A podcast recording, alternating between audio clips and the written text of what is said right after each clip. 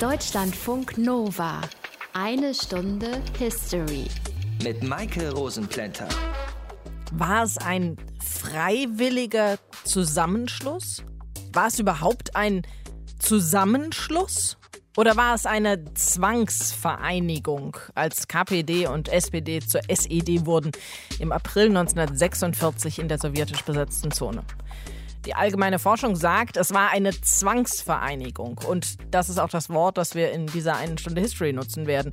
Es gibt aber auch noch immer Menschen, die sagen, das war ein Zusammenschluss. Und auch in der Nachfolgepartei der SED, die Linke, wird bis heute nicht eindeutig von einer Zwangsvereinigung gesprochen. Wenn also schon der Begriff so viel Aufsehen erregt, dann müssen wir uns das Ganze mal genauer anschauen. Wird gemacht in dieser einen Stunde History, natürlich mit aus den prallgefüllten Schatzkammern der Menschheitsgeschichte. Euer Deutschlandfunk Nova-Historiker Dr. Matthias von Helfeld. Hi Matthias. Hi, grüß dich. Matthias, im April 1946 wurden also aus KPD und SPD die SED in der sowjetisch besetzten Zone, also dem Gebiet, das später die DDR wurde. Wenn diese beiden Parteien eins wurden, egal ob aus Zwang oder nicht, dann müssen sie ja irgendwie was gemeinsam gehabt haben. Fangen wir doch mal an zu sammeln mit der Beurteilung der politischen Lage. Waren die sich darin einig? Naja, das kann man so genau, glaube ich, gar nicht sagen. Es gab große Differenzen und die liegen im Grunde genommen am Beginn der Weimarer Republik. Wir erinnern uns, wir haben schon mal eine Sendung drüber gemacht, da spaltet sich von der SPD die USPD ab und Teile dieser USPD sind mit bei der Gründung der KPD, die am 1. Januar 1919 aus der Taufe gehoben wird. Und das hat schon mal so eine Animosität zwischen beiden Parteien hervorgerufen. Ähm, die Ursache war, dass die USPD gegen die Kriegskredite gestimmt hat und die Mehrheits-SPD dafür. Also die SPD spaltet sich und Teile davon werden die KPD. Und die KPD andersherum hat dann am Ende der Weimarer Republik der SPD vorgeworfen, sie seien so etwas wie Sozialfaschisten, also eine Partei, die sich nicht ernsthaft gegen die NSDAP gewendet hätte und die eben mit dazu beigetragen hätte, dass eben die Arbeiterbewegung auf der Linken gespalten sei. Und das hat Animositäten hervorgerufen, die natürlich auch geblieben sind. Wow, war da denn überhaupt was dran? Naja, also so pauschal kann man das wohl nicht sagen, aber man muss auch festhalten, viele Arbeiter haben die NSDAP gewählt, weil möglicherweise sie dem Versprechen eines nationalen Sozialismus auf den Leim gegangen sind, weil sie gesehen haben, dass Arbeitsplätze geschaffen wurden, obwohl das auf Programme zurückgeht, die in der Weimarer Republik noch entstanden sind und weil sie der Meinung waren, dass die Weimarer Republik insgesamt versagt hat. Andererseits ein Generalstreik Anfang der 30er Jahre hätte den Aufstieg der NSDAP sicher erschwert. Das konnte man sehen am Kapp-Putsch 1920. Der wurde nämlich mit einem Generalstreik, sagen wir mal, besiegt. Eine einheitliche Arbeiterbewegung mit nur einer Partei hätte im Reichstag 1933 37,3 Prozent der Sitze gehabt. Die NSDAP im Vergleich dazu hatte nur 33,1. Und vielleicht hätte dann Reichspräsident von Hindenburg eben einen anderen Kandidaten zum Kanzler gemacht und nicht Adolf Hitler. Was die beiden Parteien auf jeden Fall gemeinsam hatten, war, dass sie in der NS-Zeit dann verboten waren. Gab es in dieser Zeit irgend sowas wie eine Zusammenarbeit im Widerstand oder im Untergrund? Nee, die gab es nicht, aber sie hatten natürlich eine Gemeinsamkeit, weil die meisten ihrer Funktionäre bittererweise im Gefängnis saßen, im Konzentrationslager eingesperrt waren oder umgebracht worden sind. Die Reste von KPD und SPD auch sind äh, nach Moskau geflohen. Dort wurden schon Pläne gespielt für die Nachkriegszeit, aber alles unter, sage ich jetzt einfach mal, sowjetischem Stern, also unter Einfluss Stalins. Aber sie hatten auch beide darunter zu leiden, dass Stalin in Moskau während des Zweiten Weltkrieges dramatische Säuberungen unter den Exilanten hat durchführen lassen. 250 KPD-Funktionäre sind in Moskau erschossen worden. Wow. 4000 etwa sind zurückgeschickt worden nach Deutschland und sind danach sofort im KZ gelandet. Die KPD hat das Nationalkomitee Freies Deutschland gegründet. Das waren Offiziere, die sich gegen die Nazis gestellt haben, also im Widerstand waren. Es sind sehr viele Widerstandszellen, zum Beispiel die Rote Kapelle, von ihnen aufgebaut worden. Äh, die SPD hingegen, die hatte den Vorstand nach Prag geschickt im Exil. Dort wurden Berichte aus Deutschland veröffentlicht, die sogenannten SOPA-D-Berichte, die sehr interessante Einblicke in das Leben unter dem Nationalsozialismus gewähren, aber eben nicht so richtig in dem Sinne Widerstand waren. Eine Kooperation mit der KPD KPD wurde auch im Widerstand abgelehnt. Und der Nationalsozialismus, der sollte sozusagen, das war die Idee, durch die inneren Widersprüche in sich zusammenbrechen. Und das bedeutet auch gleichzeitig den Abschied vom Marxismus. Okay, also Gemeinsamkeiten dieser zwei Parteien waren eher Mangelware. Also auf der Partei- und Führungsebene gab es keine Zusammenarbeit. Bei lokalen Organisationen im kleineren Teil sieht das möglicherweise von Fall zu Fall eben anders aus. Aber man kann wirklich sagen, das Misstrauen war auf beiden Seiten groß, als der Nationalsozialismus beendet und der Zweite Weltkrieg ebenfalls beendet waren. Die SPD war seit ihrer Gründung als grundsätzliche Entscheidung eine staatstragende und eben keine revolutionäre Partei. Die KPD hingegen stand dem politischen System von Weimar ablehnend gegenüber. Sie machte Propaganda für die Weltrevolution. Die SPD-Linie hingegen war für die KPD eben wenig revolutionär. Trotzdem wurde aus 2-1 KPD und SPD wurden zur Sozialistischen Einheitspartei Deutschlands, der SED. Unser Thema in dieser einen Stunde History. Matthias hat eben schon festgestellt, Gemeinsamkeiten gab es wenige Mitte der 1940er Jahre und doch gab es Befürworter in der SPD für einen Zusammenschluss mit der KPD. Wie das kommen konnte und wie es zu einer immer größeren stalinistischen Durchdringung der Ostzone kam, das erklärt uns Armin Himmelrath aus dem History Team.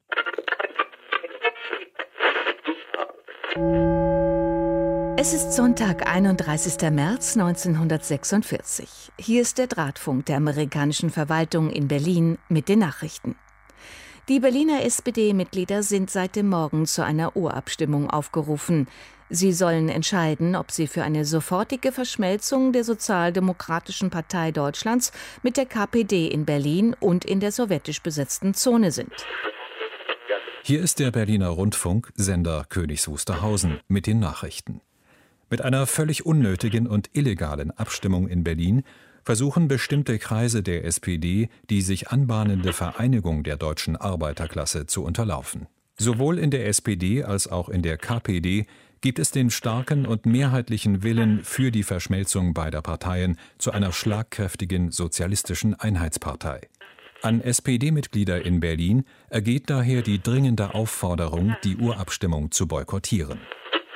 Gerade erreichen uns Meldungen, dass es in Ostberlin bereits wenige Minuten nach Beginn der Urabstimmung zu einem Einsatz sowjetischer Militärstreitkräfte kam. Sie haben wohl, so die Berichte, die SPD-Wahllokale besetzt, die Urnen konfisziert und die Abstimmung für beendet erklärt. Zahlreiche SPD-Mitglieder, die vor den Wahllokalen gewartet hatten, wurden zum Teil recht ruppig aufgefordert, nach Hause zu gehen. Um die Provokation durch die Urabstimmung der SPD im sowjetischen Sektor zu beenden, haben die zuständigen Sicherheitsorgane die illegal eingerichteten Wahllokale geschlossen. Das teilte soeben die sowjetische Militäradministration in Deutschland mit. Da der Boykottaufruf gegenüber der SPD-Abstimmung von so gut wie allen Mitgliedern der Partei befolgt wurde, trafen die zuständigen Organe nur einzelne unverbesserliche Querulanten an. Sie wurden ermahnt, sich an die geltenden Gesetze zu halten und illegale Parteiaktivitäten zu unterlassen.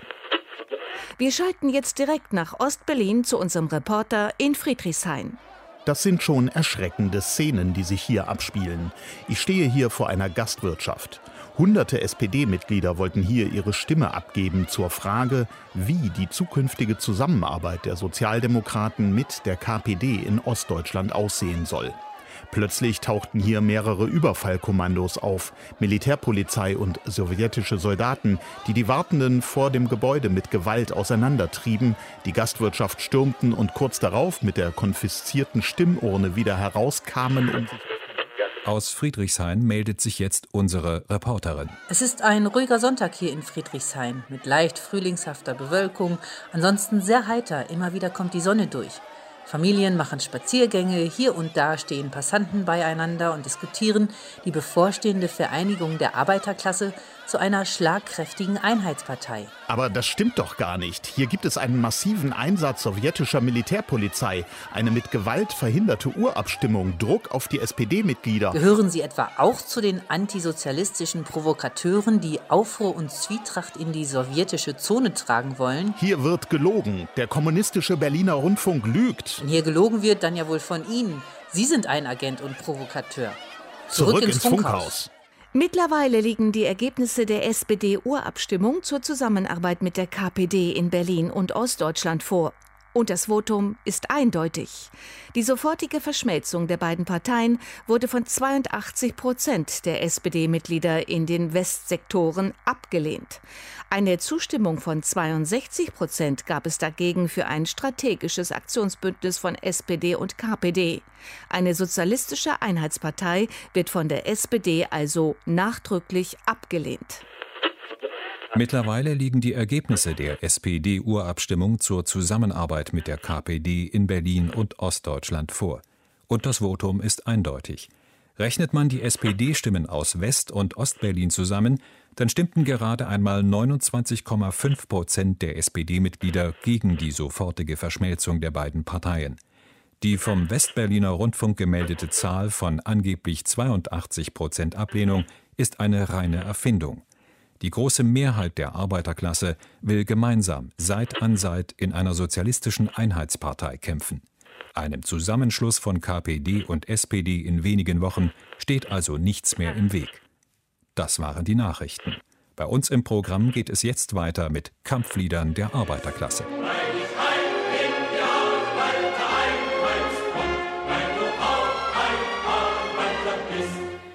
Armin Himmelrath war das. Und über Stalin als wichtigen Player in der Sache reden wir gleich auch noch ein bisschen mehr. Wir haben ja eben schon ein bisschen was gehört über die Durchstalinisierung der Ostzone, wenn man das so sagen kann. Matthias, Stalin war auch bei der Zwangsvereinigung von SPD und KPD eine der Hauptfiguren, ne? Ja, einer der drei Hauptfiguren und er war sicherlich die wichtigste Figur.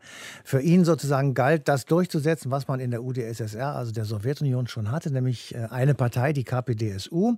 Der Sinn eines Einparteienstaates war die Steuerung und natürlich die vollständige Durchdringung der Gesellschaft, im Guten wie im Schlechten.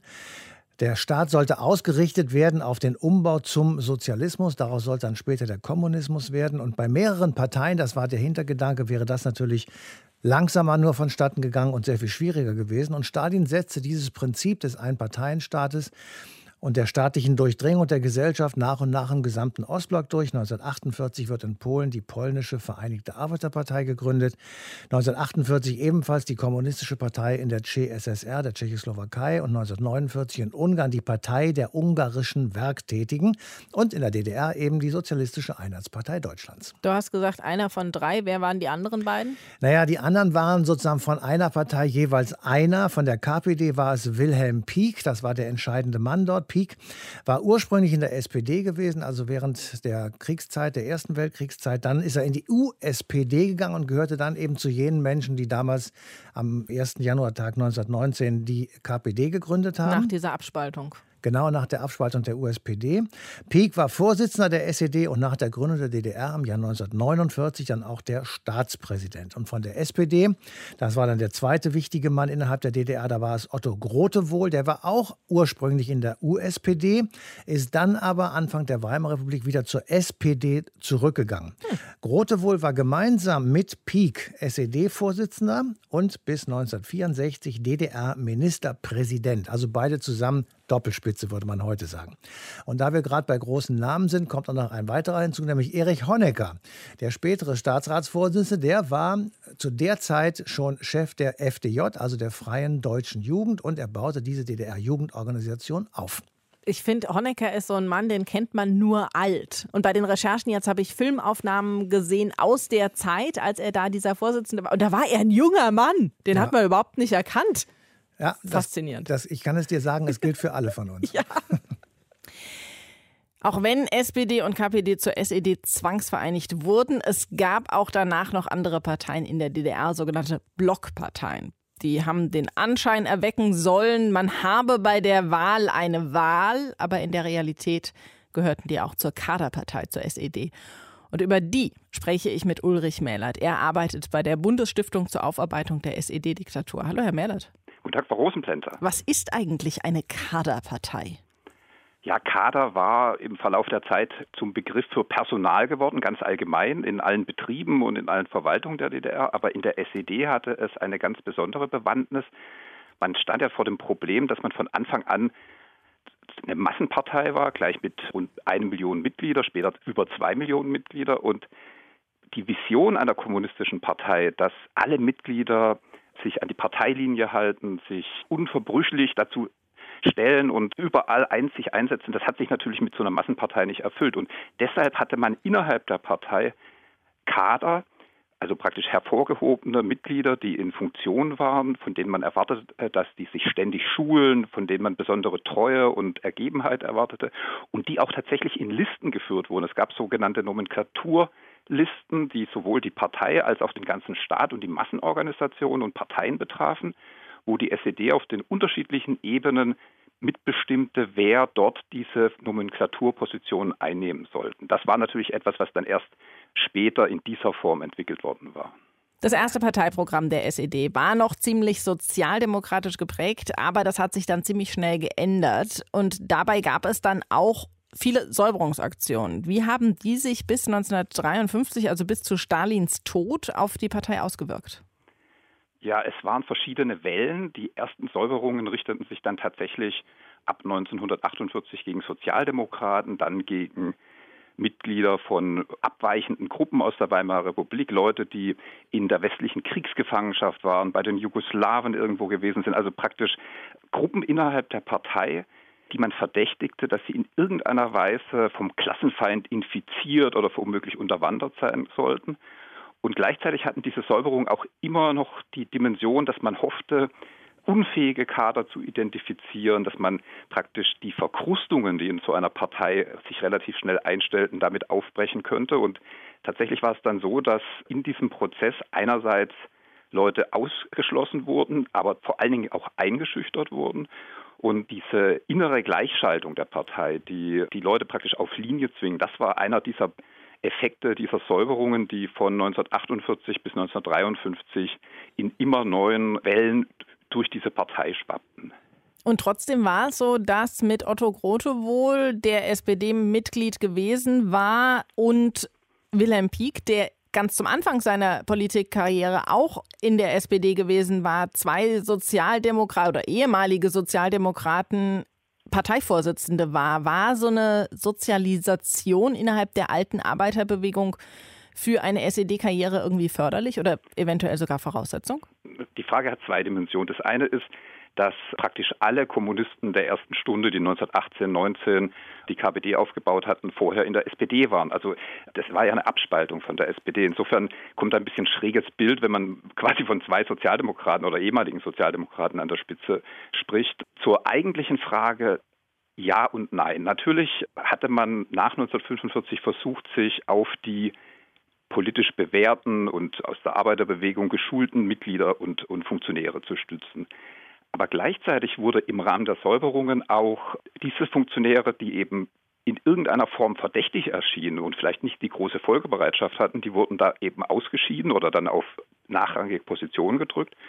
Und vor allen Dingen auch so eine HJ-Generation hatte damals den Aufstieg. Also die Leute, die 1945 irgendwie 18 bis 25 waren, aus dem Krieg zurückgekommen waren und die überhaupt keine Erfahrung aus der alten Arbeiterbewegung hatten, die kamen im Rahmen dieser Säuberungen in immer größere Position, in immer bessere Positionen und da gab es dann auch große Reibereien zwischen den Alten und den Jungen.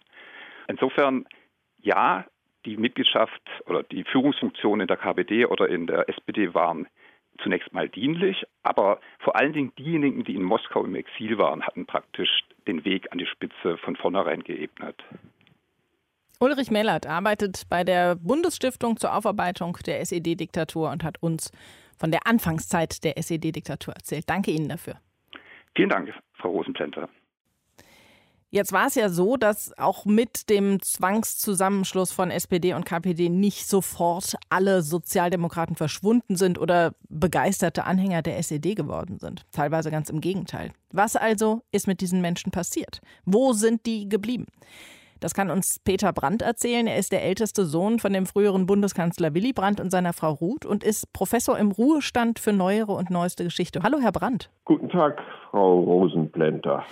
Das war ja, wie der Name schon sagt, nicht so wirklich eine freiwillige Sache, diese Zwangsvereinigung von KPD und SPD. Welchen Widerstand gab es dagegen innerhalb der SPD in der damaligen Ostzone? Der Begriff Zwangsvereinigung, den ich auch gelegentlich verwende, erfasst die Sache natürlich nicht vollständig. Es war eine Vereinigung, die unter massivem Druck stattfand und der Widerstand richtete sich vor allem an aus den Bedingungen, den Umständen, dem Zeitpunkt, da muss man auch unterscheiden. Also anfangs gab es eine starke Anfangswende, anfangs nach dem Frühjahr 1945 gab es eine starke, in allen vier Zonen eine starke Tendenz zur Vereinigung der Parteien, wobei die Leute vorwiegend an die alte Sozialdemokratie des Kaiserreichs dachten, wo, wo man das ganze Spektrum sozusagen in einer Partei hatte.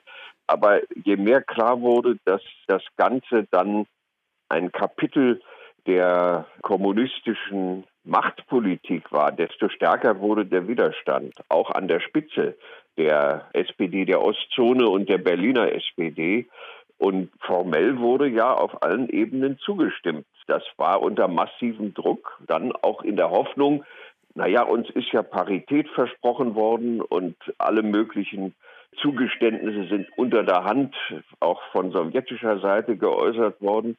Aber es gab dann trotzdem massiven Widerstand, nicht nur in Berlin, der Vier-Mächte-Stadt, wo es relativ einfach war, von der unteren Funktionärsebene, auch Leipzig war ein Zentrum des Widerstands. Und diese Personen sind ja nicht verschwunden. Allerdings haben sie zum Teil dann auch die Vereinigung mitgemacht und immer in der Hoffnung, naja, wir sind ja mehr, nicht? Also, und wir haben die alte organisatorische Erfahrung, die werden uns schon nicht über den Tisch ziehen können. Das war sozusagen die Vorstellung.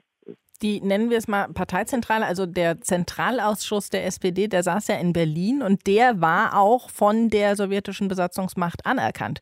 Welche Rolle hat der gespielt bei dem Zwangszusammenschluss? Naja, es gab zwei organisatorische Zentren. Das eine war dieser Zentralausschuss in Berlin, der alten deutschen Hauptstadt, deswegen auch mit dem Anspruch für Gesamtdeutschland. Und es gab das Büro Schumacher in Hannover, die dann irgendwie versuchen mussten, miteinander auszukommen, was nie ganz gelungen ist. Und der Zentralausschuss war anfangs sehr entschieden für die Einigung der Parteien und wurde dann aber immer skeptischer. Und ab einem bestimmten Punkt wurde der Druck aber so stark auf den Zentralausschuss, dass man dann nicht mehr meinte, sich dem widersetzen zu können. Da sind dann einige Mitglieder in den Westen gegangen, die das nicht mitmachen wollten, die anfangs durchaus Anhänger einer Vereinigung der Parteien waren. Aber letzten Endes hat die Mehrheit des Zentralausschusses das mitgemacht, in der Hoffnung, dort nicht einfach untergebuttert zu werden. Und es gab bis 1948 ja pro forma die Parität auch, nicht? Also man hat dann anfangs auch darauf geachtet, dass die Sozialdemokraten da repräsentiert waren.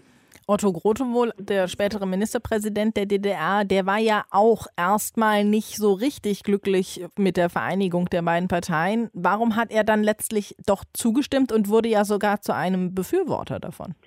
Naja, Grotewohl ist einer dieser Figuren, die also ganz am Anfang der KPD praktisch die gemeinsame Wiedergründung, also von vornherein im Frühjahr noch 45, kurz nach Kriegsende, nach der Besetzung, äh, dann vorgeschlagen haben, wir gründen gleich eine Partei. Das äh, haben die Kommunisten dann nicht weiter beachtet, weil sie die Befürchtung hatten, dass in die so einem ungeordneten oder nicht äh, kontrollierten Wiedergründungsprozess dann sich doch eher die unabhängigen, vielleicht sozialdemokratische Strömungen durchsetzen. Und Grotewohl wurde skeptisch im Sommer, Herbst 1945. Man kann dann sagen, da gab es eine gewisse Annäherung zwischen dem Zentralausschuss und dem Büro Schumacher. Und die haben es aber nicht geschafft, dann das, was Grotewohls Linie war, sozusagen einen gemeinsamen Leitung und dann einen Reichsparteitag. Das war dann die Rückzugsposition. Die Vereinigung, nur ein Reichsparteitag der SPD äh, kann die Vereinigung beschließen. Das war dann der Druck, der aufgebaut wurde die Vereinigung auch auf Zonenebene. Das war anfangs übrigens auch nicht das, was die KPD also im Auge hatte, nur auf der ostzonalen Ebene das äh, zu machen. Aber die Schumacher war da auch so strikt in der Ablehnung, dass der Druck auf Grote wohl immer stärker wurde und er dann das Gefühl hatte, er könnte sich dem nicht widersetzen. Man hat ihm Avancen gemacht, man hat ihm den Eindruck vermittelt, dann auch von sowjetischer Seite, er könnte die führende Figur sein letzten Endes. Nicht? Also das war sozusagen so eine Mischung aus Druck und Lockung, die dort ausgeübt wurde, um den Widerstand nach und nach zu brechen. Sagt Peter Brandt. Er hat sich mit uns über die Position der Sozialdemokraten in der DDR unterhalten. Danke Ihnen für die Informationen. Auf Wiederhören. Es ist ja oft so, wenn eine Organisation legal nicht mehr arbeiten darf, dann wandert sie in die Illegalität ab und arbeitet dann eben im Verborgenen weiter. So auch die SPD im Osten und zwar mit Hilfe des Ostbüros im Westen, das direkt nach der Zwangsvereinigung gegründet wurde. Wolfgang Buschwort ist Kollege beim WDR und hat sich viel mit dem Ostbüro beschäftigt. Hallo Wolfgang. Ja, hallo. Wann hat dieses Ostbüro der SPD denn überhaupt seine Arbeit aufgenommen? Also es begann eigentlich schon direkt kurz vor der Zwangsvereinigung, nämlich im März 46, als immer mehr Sozialdemokraten aus der sowjetischen Besatzungszone in den Westen gingen, weil sie dem Vereinigungsdruck nicht standhielten. Und das war zunächst eine reine Hilfsorganisation beim Parteiverstand in Hannover. Man verteilte da Lebensmittelkarten, etwas Geld, sorgte für Unterkunft. Aber man befragte die ostdeutschen Sozialdemokraten auch und einige gingen dann auch zurück, bepackt mit Flugblättern und Ähnlichem und machten dann Werbung für die West-SPD in der sowjetischen Besatzungszone. Das heißt, was war das Ziel dieses Ostbüros? Zunächst war das Ziel einfach eine Hilfsleistung für Sozialdemokraten, aber dann sah man auch die Möglichkeiten, die man dadurch hatte, nämlich dass man aus erster Hand an Informationen aus der doch relativ abgesperrten sowjetischen Besatzungszone kam, also Informationen beispielsweise über die Versorgungslage, über die Demontagen und alles, was irgendwie von Interesse sein konnte. Und dann war es ja auch so, die SPD ging damals davon aus, diese Trennung in vier Besatzungszonen, die dauert nicht lange. Nach ein paar Monaten, vielleicht Jahren, haben wir da wieder einen einheitlichen deutschen Staat oder zumindest eine einheitliche Verwaltung und dann ist die SPD auch wieder aktiv. Und für den Zeitpunkt wollte man gewappnet sein. Man wollte wissen, wer in dieser zwangsvereinigten SED möglicherweise noch der SPD anhing, auf wen man sich verlassen konnte, wer wirklich zu den den Kommunisten übergelaufen war und mit wem man später eine Parteiorganisation wieder aufbauen konnte. Aber es kam anders. Die DDR bestand deutlich länger als erwartet. Das heißt, wie lange gab es dann das Ostbüro? Die Frage ist gar nicht so leicht zu beantworten. Also mit dem Mauerbau war eine Arbeit fast nicht mehr möglich, aber man behalf sich beispielsweise damit, dass man Ballons mit Millionen Flugschriften in die DDR schickte Offiziell wurde die Arbeit des Ostbüros 1966 eingestellt. Tatsächlich arbeiteten einige Mitarbeiterinnen aber bis zu ihrer Pensionierung 1981 in Westberlin weiter. Sie schnitten Zeitungsartikel aus, befragten DDR-Rentner, die ja in den Westen durften. Und diese Informationen wurden dann an den SPD-Parteivorstand in Bonn geschickt und wahrscheinlich überhaupt nie gelesen. Wie ist denn die SPD mit diesem Ostbüro überhaupt umgegangen? Die SPD hat lange, also in den 50er Jahren, auch noch in den 60er Jahren, die Erinnerung an die vielen Opfer, die die SPD gebracht hat, hochgehalten. Und das schwächte dann ganz schnell ab mit dem Beginn der Entspannungspolitik. Und ab Beginn der 70er Jahre wollte von dem Ostbüro innerhalb der SPD keiner mehr irgendetwas wissen. Und man hat dann versucht, das Thema doch still und heimlich zu begraben, weil man ja auf der anderen Seite mit der SED und mit der DDR verhandelte von äh, Grenzerleichterungen, von, von Reiseerleichterungen bis hin eben zu atomwaffenfreier Zone, chemiewaffenfreier Zone und ähnliches. Bei solchen Organisationen, die so halb in der Illegalität arbeiten, ist ja oft dann die Idee, da mit den Geheimdiensten zusammenzuarbeiten. Hat das Ostbüro mit westlichen Geheimdiensten zusammengearbeitet? Ja, das hat es. In der Zeit nach der Gründung des Ostbüros im Frühjahr 46 war ja alles, was man brauchte, nur von den Besatzungsmächten zu bekommen. Egal ob äh, Lebensmittelkarten oder Wohnraum oder Benzin oder Büros oder sonst was. Und das SPD-Ostbüro hatte dann eben Informationen, die Besatzungsoffiziere interessierten. Gleichzeitig lieferten aber auch Besatzungsoffiziere beispielsweise, also Nachrichtenoffiziere beispielsweise der Briten und der Amerikaner selbst Informationen und man tauschte das regulär aus. Das hörte allerdings bei der SPD relativ schnell auf. Also Ende der 40er Jahre den Großteil der Kosten übernahmen damals dann sozialdemokratische Verleger, die man noch hatte. Die SPD hatte ja ein richtiges Zeitungsimperium. Und äh, das ging dann wiederum über, also die Finanzierung ging dann wiederum über in staatliche Finanzierung. Das gesamtdeutsche Ministerium, das es damals gab, hat dann bis in die 60er Jahre den Großteil der Kosten des Ostbüros gezahlt. Für DDR-Bürger war es aus Gründen verboten, Kontakte zum Ostbüro zu haben. Wie wurde das kontrolliert oder überwacht? Ja, also die sowjetischen Behörden und später auch die Stadtsicherheit versuchten permanent herauszubekommen, wer mit dem Ostbüro in Verbindung stand. Dazu wurden die Kuriere, die vom Westen aus ostdeutsche Sozialdemokraten aufsuchten, überwacht, um dann eben alle Kontaktpersonen festzunehmen. Man muss berücksichtigen, das waren sozialdemokratische Parteimitglieder und keine Geheimdienstler. Die versammelten dann in ihren Wohnzimmern irgendwo im Osten oft halbe Ortsvereine und diskutierten dann die Politik mit dem Kurier aus dem Westen. Und später dann warb die Staatssicherheit beispielsweise Westberliner Postmitarbeiter an, die dann die Telefone des Ostbüros anzapften. Es wurden Wagen mit Fotoapparaten ausgestattet und gegenüber den Büros geparkt, um Besucher aufzunehmen. Mitarbeiter wurden von der Stasi eingeschleust oder angeworben. Die ganze Bandbreite der Arbeit gegen das Ostbüro hat man erst nach der Wende ermessen können, als die Stasi-Archive ausgewertet werden konnten. Und so sind durch diesen Verrat dann eben tausende Sozialdemokraten inhaftiert worden. Zunächst in Lagern der Sowjetunion, dann vor allem in Bautzen. Und viele sind auch in der Haft gestorben. Dann mal kurz als Fazit zum Schluss unseres Interviews. Welche Wirkung hat das Ostbüro tatsächlich gehabt?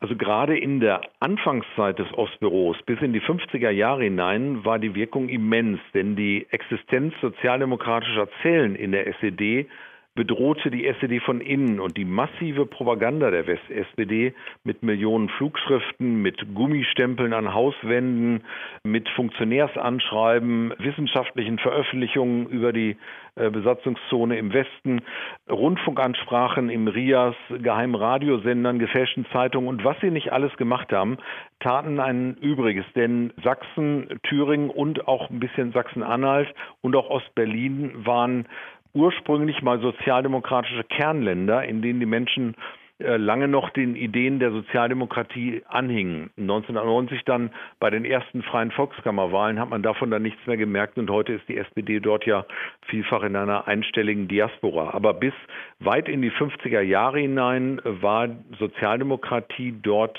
wirklich lebendig. Es gab übrigens auch Ostbüros von anderen demokratischen Parteien, von CDU und FDP zum Beispiel. Wir haben uns aber jetzt über das der SPD unterhalten und zwar mit Wolfgang Buschfort. Danke dir.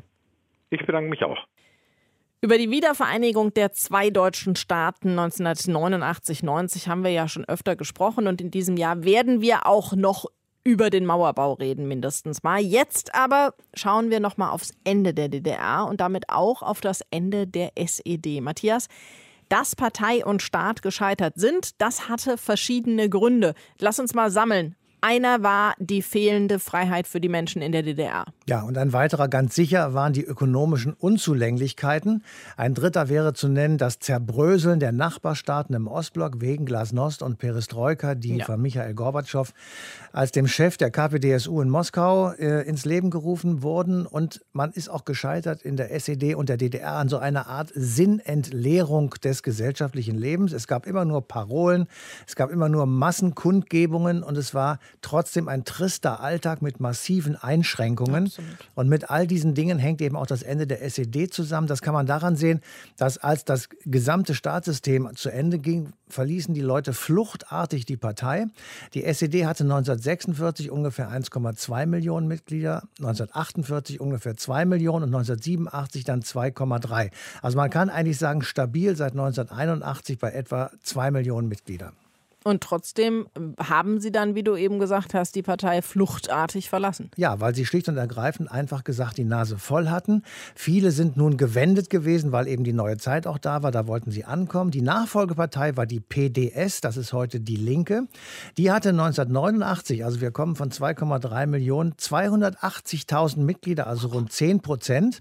Aber man muss dazu sagen, es gab natürlich auch Neueintritte in die PDS, die also gar nicht vorher in der SED waren. Also ein direkter Vergleich ist wenig sinnvoll. Heute hat die Linke ungefähr 63.000 Mitglieder. Also wow. das Ende der Idee eines sozialistischen Staates hat auch die SED und ihre Nachfolgerparteien getroffen. Aber das, ehrlich gesagt, finde ich nicht besonders überraschend. Und über das Ende der SED spreche ich gleich auch noch mal mit Sabine Pannen. Sie hat ein Buch geschrieben über die letzten Jahre der SED.